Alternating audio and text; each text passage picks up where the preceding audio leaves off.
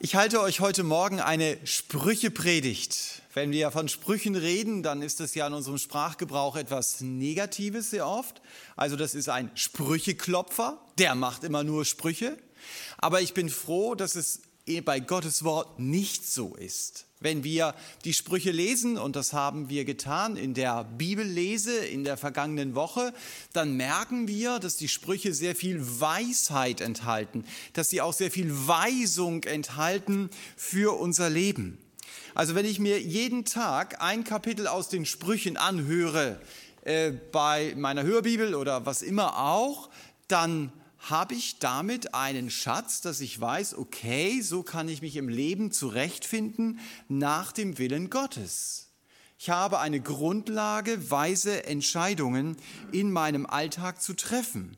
Und deshalb ist es besser, das eine Buch der Sprüche zu lesen, als viele Bücher, die mir versuchen, irgendwelche Lebensweisheiten deutlich zu machen. Aber wenn ich die Sprüche lese, dann sollte ich dabei nie vergessen, die Sprüche sind nicht das Gesetz. Die Sprüche sind keine Vorschriften. In den Sprüchen begegnen wir der gesammelten Weisheit, der Einsicht über viele hundert Jahre des Volkes Gottes, aufgeschrieben von dem weisesten Menschen, der auf dieser Welt gelebt hat, nämlich dem König Salomo. Die Sprüche konzentrieren sich auf die allgemeinen Regeln des Lebens, also auf die Dinge, die meistens so sind, aber sie sind nicht immer so. Ich kann die Sprüche also als einen guten Ratgeber für mich erleben, wenn ich praktische Lebensfragen habe. Aber noch einmal Vorsicht. Die Sprüche geben mir keine Garantie dafür, dir geht's immer gut, wenn du das Richtige tust. Du kennst es vielleicht auch aus deinem Leben. Manchmal geht's dir schlecht, weil du das Richtige getan hast. Das gibt es auch. Aber die Regel ist, wenn ich das Richtige tue, dann geht es mir meistens positiv. Aber es gibt jede Menge Ausnahmen, nur diese Ausnahmen sind nicht das Thema der Sprüche. Und das ist ganz wichtig, wenn ich das lese, so dass ich manchmal, und das habt ihr erlebt auch in dieser Woche, Sprüche lese, da steht da oben etwas und darunter genau das Gegenteil. Du denkst, hey, hallo? Aber beides kann wahr sein. Es kommt auf die Situation an, in der dieser Spruch oder in dieser Spruch hineingeredet wurde.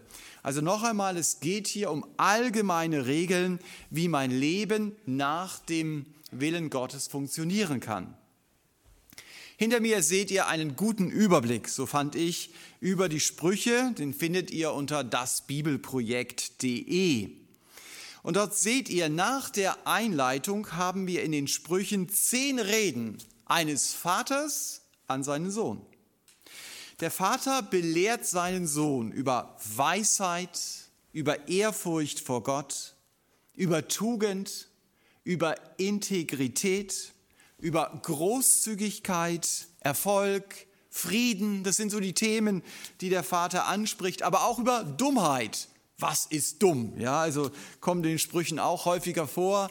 Äh, dann belehrt der Vater über Böses, über Ruin nach dem Motto, wie kann ich effektiv mein Leben zerstören? Ja, also das findest du auch immer wieder in den Sprüchen, zum Beispiel Bürge für den anderen. Dann kannst du da schon mal anfangen, dein Leben zu zerstören. Äh, und auch Scham ist ein Thema, das immer wieder in den Sprüchen aufgegriffen wird, genauso wie Selbstsucht und Stolz. Also ihr merkt und habt es gemerkt, eine Menge Themen, mit denen die Sprüche sich beschäftigen. Und danach kommen dann vier Gedichte und in diesen vier Gedichten spricht die Weisheit selbst. Aufgrund der benutzten Personalpronomen reden viele Ausleger von der Frau Weisheit, die hier redet. Und das Buch der Sprüche endet dann interessanterweise wieder mit der Rede eines Mannes und einer Frau. Die Frau hat hier das letzte Wort bei den Sprüchen. Äh, die beiden kommen aus Massa. Massa ist eine Stadt in Nordarabien, wahrscheinlich gegründet von dem siebten Sohn Ismaels. Also das heißt, diese beiden Personen, die am Ende der Sprüche äh, dort zu Wort kommen, kommen nicht aus Israel, Theologisch würde man sagen, sie sind Heiden. Aber sie hatten eine gewisse Gottesfurcht und Gott wollte, dass das, was sie sagen, durch Salomo unter der Leitung des Heiligen Geistes in die Bibel kommt. Und eingerahmt von am Anfang dieser väterlichen Belehrung und den Gedichten von Frau Weisheit auf der einen Seite und den Gedanken Agurs und den Ermahnungen von Lemuels Mutter auf der anderen Seite finden wir dann die Kapitel 10 bis 29. Das sind eine Menge Weisheitssprüche und ihr habt euch vielleicht diese Woche daran gefreut, gesagt, wow, das ist interessant und das ist interessant. Ähm, ja, für den Prediger ist es dann interessant, über was predige ich denn? Also wenn wir da nur einen Teil dieser Sprüche durchgehen, dann ist es wirklich so, wie Sebastian gesagt hat, wir sitzen hier vom Aufgang der Sonne bis zu ihrem Niedergang. Aber da ihr hier nicht so lange sitzen wollt, muss ich mich auf ein Thema konzentrieren. Und ihr seht das Thema an der Wand, ich habe es genannt, denke richtig, denn das macht deine Worte wichtig. Denke richtig, denn das macht deine Worte wichtig. Ihr seht hier die einzelnen Sprüche, die helfen mir, über dieses Thema nachzudenken und ich werde dann nacheinander auf diese Sprüche eingehen. Zunächst einmal, das, was ich sage, macht hörbar, was ich denke. Also es gibt natürlich auch Leute, die äh, reden erst mal und später denken sie, das ist nicht so gut, das hörst du dann normalerweise auch. Äh, aber normalerweise denke ich erst und dann sage ich etwas. Und ich kann euch sagen, wenn mich persönlich Menschen ärgern, dann merke ich, in meinem Denken steigt Wut auf. Und dann rede ich auch meistens in Selbstgesprächen. Und ich kann mich da richtig reinsteigern. Meistens sind das Leute, über die ich mich aufrege, die ich so aus den Medien kenne, wo ich sage, also diese politische, diese wirtschaftliche Entscheidung, die kann ich jetzt gar nicht nachvollziehen. Tja, und dann, äh, wie gesagt, kann ich mich da reinsteigern, dass ich denke, das darf doch nicht wahr sein, was der da jetzt macht. Und da hat mir schon manches Mal Sprüche 23, Vers 17 echt geholfen. War wie so ein Weckruf Gottes in mein Denken hinein. Da heißt es ja, dein Herz eifre nicht gegen die Sünder, sondern um die Furcht des Herrn jeden Tag. Also Gott sagt mir, Thomas, dein Blick ist einfach falsch. Und deshalb ist dein Denken auch falsch. Du verschwendest jede Menge Energie, um dich über diese Entscheidungen aufzuregen, anstatt dich darum zu kümmern, ehrfürchtig vor Gott zu leben. Da muss ich sagen, ja, das ist wahr. Das ruft mich dann manchmal wieder zurück, dass ich sage, nun mal ganz, ganz ruhig. Und da steht ja drin, ehrfürchtig vor Gott zu leben. Und dann kannst du dich natürlich fragen, ja, was heißt denn das? Das ist ja eine Allgemeinaussage. Ich lebe ehrfürchtig vor Gott. Ich finde es ganz klasse an den Sprüchen, dass du die Sprüche mit den Sprüchen auslegen kannst. Also, dass du manche Definitionen findest. Zum Beispiel in Sprüche 8, Vers 13, super Definition, was heißt Ehrfurcht vor Gott? Da ist es definiert. Die Furcht des Herrn bedeutet, und hier könnte man eigentlich einen Doppelpunkt machen, Böses zu hassen, Hochmut und Stolz und bösen Wandel und einen ränkevollen Mund, das hasse ich. Gott hasst es also, wenn ich stolz bin und wenn ich mich arrogant über andere stelle. Und das fängt eben in meinem Denken an. Ich verurteile den Hans, weil er Entscheidungen getroffen hat, die ich völlig daneben finde. Oder ich klopfe mir selbst auf die Schulter und ich sage, hey, ich weiß Dinge, die weiß der Hans nicht und deswegen bin ich besser als er. Ich weiß, wie man irgendetwas kocht, der Hans weiß das nicht, der würde verhungern, wenn seine Frau nicht da ist oder so. Also das fängt wirklich mit meinem Denken an. Und jetzt lese ich diesen Spruch. Und ich denke mir, hey Thomas, du bekommst Probleme mit Gott. Denn Gott hasst deinen Stolz. Der ist ihm wirklich ein Dorn im Auge. Unser grundsätzliches Problem als Mensch ist ja, wir sind so arrogant, dass wir meinen, wir können unser Leben ohne Gott meistern. Und deswegen haben wir Gott aus unserem Leben ausgeschlossen. Wir wollen uns von Gott per Tu nichts sagen lassen. Zwischen uns und Gott herrscht Funkstille. Wir sind ohne Gott unterwegs. Und wenn ich auf diesem Weg bleibe, dann sterbe ich auch ohne Gott. Und dann bedeutet es, dass ich auch meine Ewigkeit ohne ihn verbringen werde, weil ich von ihm getrennt bin. Aber die gute Nachricht ist, dass ich von ihm nicht getrennt bleiben muss. Ich darf im Gebet zu Gott zurückkommen und ihn um Vergebung bitten für meine stolze Ablehnungshaltung. Für diese Sünde musste Jesus sterben. Er musste da sterben, dass Gott mir vergeben kann. Jesus hat meine Strafe getragen und deshalb kann ich beten, Gott, Gott, bitte vergib mir meine Sünde und nimm mich an als dein Kind. Und es will Gott tun. Eine Umkehr zu Gott ist möglich. Und mehr zu dieser einzigartigen Hoffnung sagen wir diese Woche ja bei den Veranstaltungsabenden mit dem Thema Hoffnung. Das habt ihr im Vorprogramm hier schon gehört. Aber es kann auch sein, selbst wenn ich diesen Schritt zu Gott gewagt habe, wenn ich weiß, ich gehöre zu ihm, ich bin sein Kind, dass der Stolz immer noch mein Leben dominieren will. Und deshalb ist es gut, sich beten zu fragen, wie denke ich eigentlich über andere? Denke ich von oben herab? Oder sehe ich den anderen als jemanden, der Gottes Vergebung, vielleicht auch mit seinem Fehlverhalten, unter dem ich leide, genauso nötig hat wie ich? Das ist ja etwas, was oft aus meinem Blick gerät. Ich möchte es mir sagen lassen, dein Herz eifere nicht gegen die Sünder, sondern um die Furcht des Herrn. Und ich fand das sehr spannend, das ist mir am Anfang gar nicht aufgefallen. Das ist eine Aufgabe für jeden Tag. Das sagt Gott hier. Das ist nicht irgendein Grundsatz, den ich mal kapiert habe und dann hake ich den einfach ab. Ich weiß, der Jesus hat in meinem Leben jede Menge Mitbewerber, die meine Aufmerksamkeit wollen. Und leider bekommen sie diese Aufmerksamkeit auch viel zu häufig. Sprüche 8, Vers 13 heißt, wenn ich es mal neutestamentlich ausdrücke, konzentriere dich auf Jesus.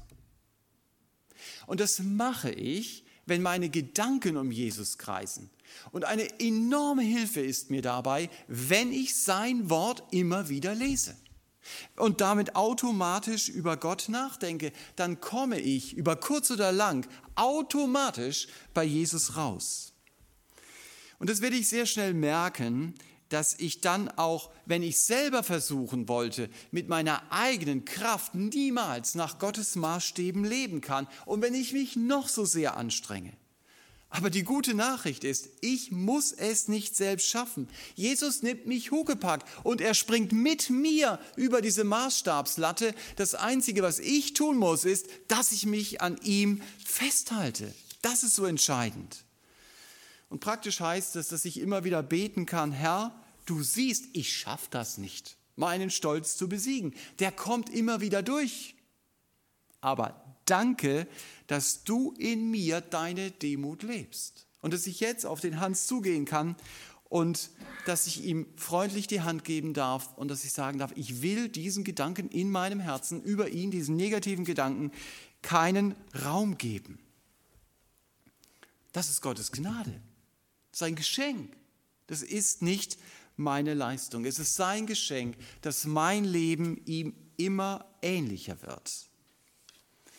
Wenn Gott mich nicht packt, um mich über diese Anspruchslatte zu heben, dann kann ich einpacken. Weil ich es nämlich niemals packen werde. Ansatzweise sehe ich diese Freude über Gott, dass Gott es in meinem Leben tut, in Sprüche 18, Vers 10. Auch ein Bibelwort, das ihr hinter euch seht, Sprüche 18, Vers 10. Ähm, da heißt es, ein fester Turm ist der Name des Herrn, zu ihm läuft der Gerechte und ist in Sicherheit. Sicherheit ist uns ja oder mir sehr wichtig. Ich beobachte, Menschen verlassen sich auf alle möglichen Dinge, auf ihre Gesundheit, auf ihr Können, auf ihr Geld, auf ihre Position, auf ihre Beziehung, auf ihren Besitz. Es gibt x Sachen, auf die ich mich verlassen kann. Und ganz ehrlich, diese Dinge geben mir ja auch in gewissem Maße Sicherheit. Es ist ja nicht so, dass ich das alles nur zur Seite schieben kann und sagen kann, ja, das ist alles nichts. Doch, es gibt mir in gewissem Maße Sicherheit auf den ersten Blick. Aber beim zweiten Blick sehe ich, so wirkliche Sicherheit können diese Dinge mir nicht geben. Denn ich kann ja krank werden. Meine Firma kann durch den Lockdown insolvent gehen. Dann habe ich keine Arbeit mehr. Ich kann gekündigt werden oder ich bekomme Beziehungsstress wegen Umständen, die ich nie für möglich gehalten hätte. Und die Situationen machen doch deutlich, meine Sicherheit, auf die ich mich so sehr verlasse, ist sehr zerbrechlich. Das muss ich mir immer wieder bewusst machen. Nur der Herr Jesus allein kann mir echte Sicherheit geben. Warum? Weil die Sicherheit, die er mir gibt, nicht von dieser Welt ist und sie geht eben auch über diese Welt hinaus. Und deshalb ist es gut, im Gebet auch immer wieder mal zu sagen, danke Herr Jesus, dass du meine Sicherheit bist. Vielleicht auch zu sagen, Herr Jesus, du siehst, ich verlasse mich auf mein Geld, ich verlasse mich auf meine Gesundheit und auf meinen Brain, den ich in meinem Kopf habe. Aber das sind nicht Dinge, auf die ich mich verlassen sollte, sondern ich sollte mich ganz alleine auf dich verlassen. Und weil ich zu dir gehöre, weiß ich, ich werde im Himmel ankommen. Ich weiß, du wirst das Werk in mir vollenden, das du begonnen hast, um es mit ähm, einem Zitat von Paulus zu sagen. Ich weiß, du gibst mir die Kraft, das zu tun, was dir gefällt. Danke, dass ich mich nicht auf mich selbst verlassen muss. Das ist immer wieder ein Gebet, das ich beten darf im Blick auf Sicherheit. Und mir diese Sicherheit bewusst zu machen, da ist sehr hilfreich, dass ich, wie dieser Spruch es hier sagt, mich wirklich darauf einlasse, um den Namen des Herrn zu preisen. Wer ist denn dieser Gott, dem ich folgen darf? Die Bibel sagt mir, er ist der Ewige, im Gegensatz zu mir, der ich nur zeitlich bin. Er ist der Allmächtige, er ist der Allwissende. Mein Wissen ist nur so groß. Aber er weiß alles. Er hat alles in seiner Hand. Die Bibel sagt, er ist der Gott, der mich sieht. Er ist der Gott, der meine Gerechtigkeit ist. Er ist der Gott, der barmherzig ist. Der Gott, von dem die Bibel sagt, er ist die Liebe. Aber er ist auch der gerechte Richter. Er ist die Treue selbst und der gute Hirte, dem ich folgen darf. Wenn ich mich mit diesem Namen Gottes beschäftige, dann werde ich entdecken, er ist die Antwort auf den Mangel, mit dem ich zurzeit kämpfe. Das heißt nicht, dass dieser Mangel so locker an mir vorbeigeht. Es kann sein, dass er schwer auf meiner Schulter liegt. Und trotzdem weiß ich, Herr, du bist meine Sicherheit. Zu dir komme ich immer wieder. Es hilft mir auch, dass ich meinen Mangel nicht verstecken muss. Glaube, dass das in der Gemeinde häufig so ist. Also bei mir alles gut, natürlich. Ähm, muss nicht gut sein. Ich darf zu Jesus kommen. Ich darf ihm im Gebet sagen, was mir schwerfällt. Ich darf ihn darum bitten, meinen Mangel auszufüllen mit sich selbst. Und manchmal ist das ein Prozess, bis ich das wirklich für mich erfassen kann. Aber wenn ich diesen Herrn im Blick behalte. Wenn ich zu ihm fliehe als zu meiner Burg, dann verliere ich mich nicht in dem Sandkastenstreit meines Alltags. Weil ich verstehe, mit Jesus unterwegs sein zu dürfen, ist so viel mehr, als ständig um ein Recht kämpfen zu müssen, ständig meinem Erfolg hinterherhetzen zu müssen, mich ständig profilieren zu müssen. Wenn ich Gott vor Augen habe, dann verstehe ich auch, ich bin nicht in der Hand von Menschen. Nicht in der Hand von den Menschen, über die ich mich jetzt vielleicht ereifere. Da hilft mir sehr, dass der Herr Jesus mal zu Pilatus sagt, du hättest keine Macht über mich, wenn sie dir nicht von Gott gegeben wäre. Wenn ich das verstanden habe, dann wird mein Verhalten sich verändern. Natürlich ist es gut, ein gutes Verhältnis zu meinem Chef zu haben, ja, oder zu meinem Lehrer oder was weiß ich. Das würde ich jedem raten. Aber ich muss mich bei meinem Lehrer, Professor, Chef nicht einschleimen, weil ich dann denke, das gibt mir Sicherheit.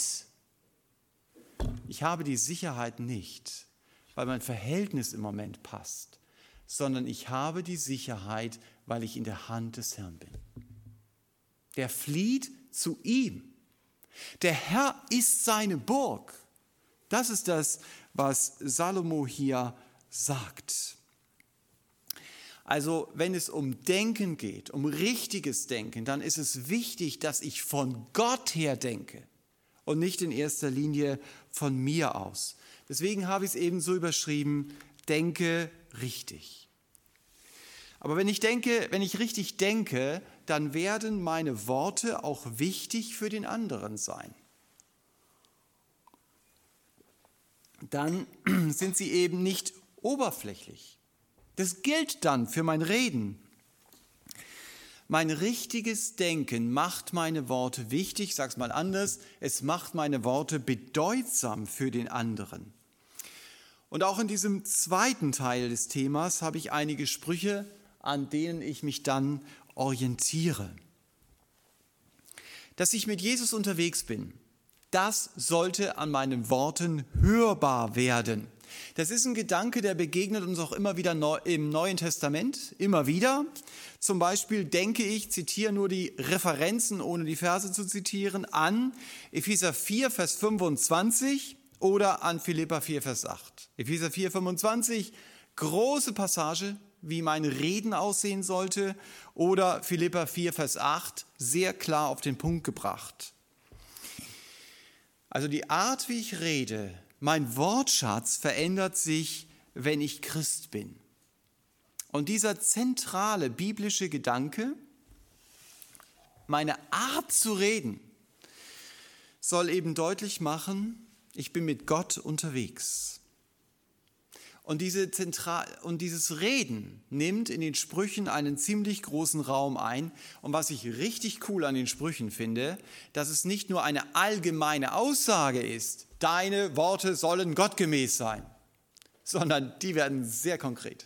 Das habt ihr gemerkt. Was sind denn das für Reden, die ich dann sprechen darf? Als Appetitanreger, dieses Thema selbst zu vertiefen, möchte ich mit euch zusammen eben drei Sprüche anschauen, die sehr konkret beschreiben, wie sollte ich als Christ reden? Also die zentralste Aussage steht natürlich in Sprüche 18, Vers 13. Wer Antwort gibt, bevor er zuhört, dem ist es Narrheit und Schande. Ob ich den anderen, nennen wir ihn mal Hermann, äh, wirklich verstehen möchte, wird daran deutlich, ob ich ihm zuhöre. Daran wird deutlich, ob ich mich für ihn interessiere oder ob ich ihn dafür missbrauche, dass er meine Geschichte anhört. Mir ging das mal so bei einem Essen in der Gemeinde. Ich saß am Kopfende eines Tisches und links und rechts saßen Leute von mir, die haben sich unterhalten auf den ersten Blick. Irgendwann habe ich gemerkt, die unterhalten sich ja gar nicht. Jeder erzählt dem anderen seine Geschichte und wartet nur, bis der andere wieder Luft holt. Ja, dann kann ich nämlich einsetzen. Ich habe ein Hörbuch gehört letzte Woche. Da sagt jemand, da habe ich jemanden gehabt, der, der hat mich zugetextet. Und da habe ich gesagt, wir haben so lange jetzt über dich geredet. Jetzt lass uns doch auch mal über mich reden. Und dann hat der andere gesagt, okay, wie hast du mein Buch gefunden? Ja, also dann ging es einfach doch wieder um den anderen. Echtes Zuhören ist auch in der Gemeinde Jesu nicht so weit verbreitet. Wir haben so viel zu erzählen. Und das, was hier Salomo sagt, ist ein Grundsatz. Ich will wirklich verstehen, was den anderen bewegt. Sonst gebe ich Antworten auf Fragen, die hat der Hermann nie gestellt. Mir hilft es, in eigenen Worten zu wiederholen, was er gesagt hat. Das ist nicht dumm, sondern das macht deutlich, der, ich habe den anderen wirklich verstanden. Dass ich also sage, du, ich fasse das jetzt mal zusammen. Verstehe ich das richtig? Es fällt dir schwer, dem Peter zu begegnen, weil er dich verletzt hat. Und dann kann der Hermann ja was drauf sagen. Dann kann er sagen, ja, genau, genau das wollte ich sagen. Oder er kann sagen, ja, das ist ein Aspekt, aber eigentlich geht es mir noch um irgendetwas anderes. Das ist so wichtig. Es gibt jede Menge Bücher über dieses Thema. Merk dir dieses eine Wort. Mir erzählte mal ein Richter, dass er seinem zu verurteilenden oder dem Kläger, dem Kläger zugehört hat und irgendwann sagte der Kläger, ist gut, ja, war ein Revisionsverfahren. Es ist gut, Sie haben mir jetzt wenigstens zugehört. Jetzt brauche ich gar nicht mehr weiterzumachen. Bis jetzt hat mir keiner zugehört. Also das heißt, es werden x Leute bemüht, nur damit man einander zuhört. Salomo sagt es hier sehr nachdrücklich. Erst wenn ich den anderen verstanden habe, dann kann ich ihm gut antworten. Sonst ist es Narrheit und Schande. Schande deshalb, weil meine Antwort dem Hermann deutlich macht, du, der hat mir überhaupt nicht zugehört. Der redet über was ganz anderes, als was mir wichtig ist. Wesentlicher Grundsatz, nehmt ihr mit von heute Morgen. Anderer Grundsatz von Salomo ist Sprüche 25, Vers 8. Was deine Augen gesehen haben, geh damit nicht vorschnell zum Gericht. Denn was willst du hinterher machen, wenn dich dein Nächster beschämt? Hier geht es natürlich um einen Prozess. Also ich nehme irgendwas auf, ich laufe zum Gericht, ich strenge ein Verfahren an und dann stehe ich halt da mit meinem kurzen Hemd, weil ich den anderen völlig falsch interpretiert habe. Da sagt Salomo, bitte überleg dir das vorher. Aber was natürlich fürs Gericht gilt, gilt auch für meine falschen Schlussfolgerungen, die ich so den lieben langen Tag mache. Ich nehme das Verhalten des anderen wahr und ich interpretiere es und mal ganz ehrlich, so ist es dann auch, oder?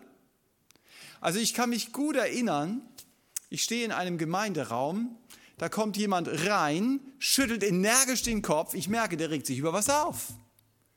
Und da ich die Person kannte, habe ich gedacht, ganz sicher, also kann ich hier 100 Pro sagen, der regt sich auf, weil einige äh, Bücher, die auf den Stühlen sitzen, nicht genau, äh, sitzen, ja klar, einige Bücher, die auf den Stühlen liegen, jeder Bücher, äh, nicht genau im rechten Winkel liegen.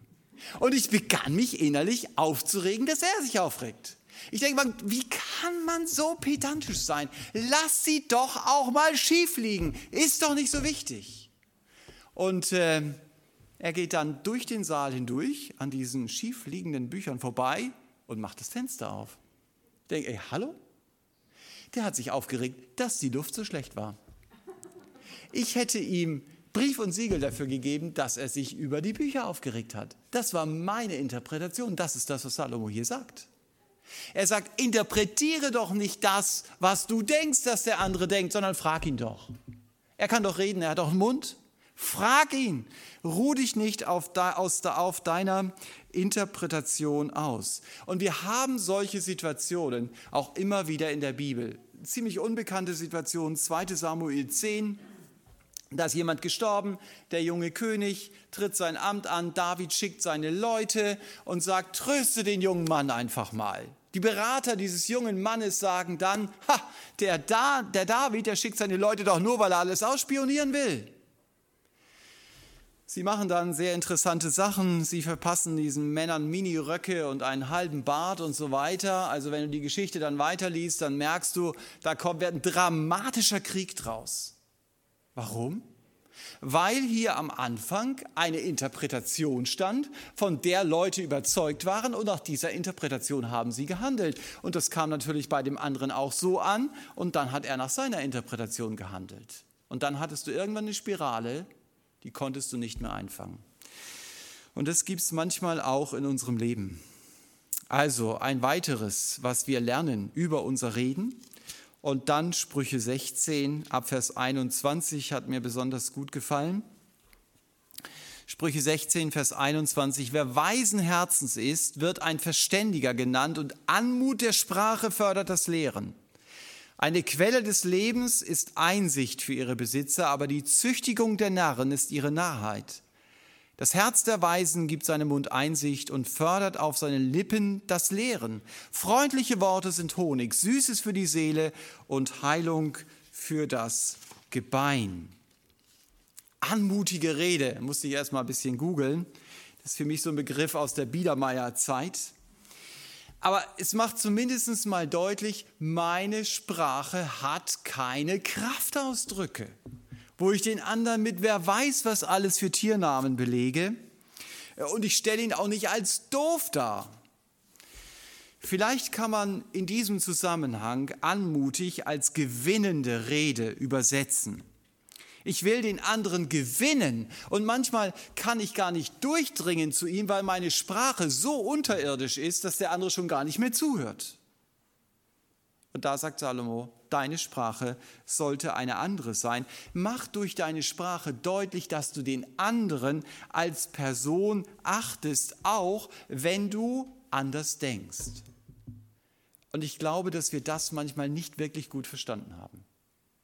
Wir denken, wenn ich den anderen verstehe, heißt das ja automatisch, dass ich genauso denke wie er wenn ich sage, aha, ich habe es verstanden, dass der andere dann schon meint, ja, ja, aha, der denkt genauso. Nein, ich habe aber verstanden, wie du denkst. Und es kann sein, dass ich ganz anders denke. Und die Frage, die hier deutlich wird an diesem, ähm, an diesem Abschnitt ist auch, mit welchem Ton sage ich dem anderen, was ich zu sagen habe. Gerade in, des, äh, in Zeiten des Internets ist das etwas, was wir uns sagen lassen müssen. Man merkt, wenn ich etwas schreiben kann, meine Herren, das ist ja wuchtig. Also schon manchmal die Kommentare äh, bei Amazon, wie irgendein Artikel ist, du meine Herren denkst du, dong, dong, dong. Ähm, wir haben im letzten Lockdown Klopapier bestellt, weil es ja nichts mehr gab. Ähm, und dann stand ein großer Zettel drin, als dieses große Paket kam. Also bitte, bitte, Überlegen Sie, was Sie bei Amazon über uns schreiben. Alle Leute kriegen das nicht. Wir kriegen es auch nicht. Wir bemühen uns. Und dann wird gesagt, gestern bestellt, heute noch nicht da. Was ist das für ein Saftladen? So nach dem Motto, schreibt man alles rein. Bleibt alles stehen. Was schreibt, das bleibt. Und was wir sagen, auch wenn du sagst, das kann so nicht sein, es bleibt immer was hängen. Dass du denkst, Mann, äh, vielleicht ist ja doch irgendwas dran an dem, was er sagt. Denk immer wieder mal, würde Jesus so reden? Würde er meinen Sprachstil unterschreiben? Dass er sagt, ja, so kannst du das sagen. Meine Worte, so haben wir es gelesen, sollen doch eine Quelle für den Hermann sein. Wichtige Worte, die ihm Einsicht geben, die ihn weiterbringen. Wir haben sogar gelesen, es sollen freundliche Worte sein, die ihm helfen, die ihm helfen und die sogar die Wirkung haben, dass seelische Wunden in seinem Leben heilen können. Das ist eigentlich die Vorgabe und da muss ich mir auch als Christ immer wieder vornehmen, eine gute Rede zu starten. Also nicht nur oberflächlich mit dem anderen zu reden. Um da nicht missverständlich zu sein, ich darf auch oberflächlich reden. Du darfst auch über die Bundesliga-Ergebnisse von gestern reden. Das ist kein Problem. Aber bleib dabei nicht stehen wenn unser Reden sich darin erschöpft, wie die Mannschaften gespielt haben, ob die Sonne scheint oder nicht und irgendwas anderes, was es beim Aldi wieder an äh, Angeboten gibt, dann ist es nicht das, was hier mit guter Rede gemeint ist. Es kann schon helfen, dass ich mich persönlich frage, du, welches Thema könnte uns jetzt weiterbringen? Oder indem du einfach sagst, du, das ist mir an der Predigt wichtig geworden. Und den anderen einlädst, ihm auch zu sagen, oder auch zu sagen, was wichtig geworden ist. Kannst du übrigens während dieser Predigtreihe sogar auf Zoom heute Abend um 20 Uhr wieder tun. Äh, aber nicht nur dort, sondern auch im persönlichen Gespräch miteinander. Denke richtig, denn das macht deine Worte wichtig. Das war so die Überschrift, die ich heute Morgen gewählt habe. Denke richtig, das heißt, ich konzentriere mich auf Jesus. Ich denke über Gottes Namen nach. Ich erinnere mich daran, ich darf zu meinem Mangel und ich darf auch zu meinem Versagen stehen, weil Gott selbst meine Kraft und weil er meine Sicherheit ist. Die muss ich zum Glück nicht bei mir suchen. Und mein richtiges Denken wird aber auch durch meine gewinnenden und helfenden Worte hörbar werden. Also nicht nur dadurch, wie ich Dinge sage, sondern auch, was ich sage. Und dieser wichtige Inhalt, der kommt nicht von alleine, den muss ich bewusst in meine Worte hineinlegen. Und das Gespräch mit dem anderen, das soll doch helfen, Einsichten zu gewinnen, die ihn weiterbringen und die mich weiterbringen. Manchmal ist es so, man sitzt da und denkt, hey, lass uns mal über was Wesentliches reden, aber alle denken und keiner tut's. Sei doch mal der Erste, der anfängt und dann werden alle sagen, ah, danke, dass du angefangen hast, in dem Fall, ne? Ja, und das Reden soll auch helfen, dass berührungsempfindliche Wunden in meinem Leben heilen können. Und darum lasst uns immer wieder über Jesus nachdenken. Wir müssen bei ihm immer wieder rauskommen. Über das, was er bedeutet, uns bedeutet, was er will. Und dann denkst du richtig. Und dann werden deine Worte auch für den anderen wichtig. Martin Buchholz hat es mal so ausgedrückt, wie wir miteinander reden, wie wir uns dabei begegnen, soll die Liebe widerspiegeln, die uns Gott zum Leben schenkt. Amen. Ich möchte am Schluss noch beten. Herr Jesus, wir wollen dir von Herzen Danke sagen, dass du uns hilfst und dass du selbst in uns die Kraft bist, so zu reden, dass unser Leben dich widerspiegelt, von deiner Liebe geprägt sind. Danke, Herr, dass du uns dazu Weisheit gibst und dass du uns in den Sprüchen jede Menge weiser Ratschläge dazu geschenkt hast. Amen.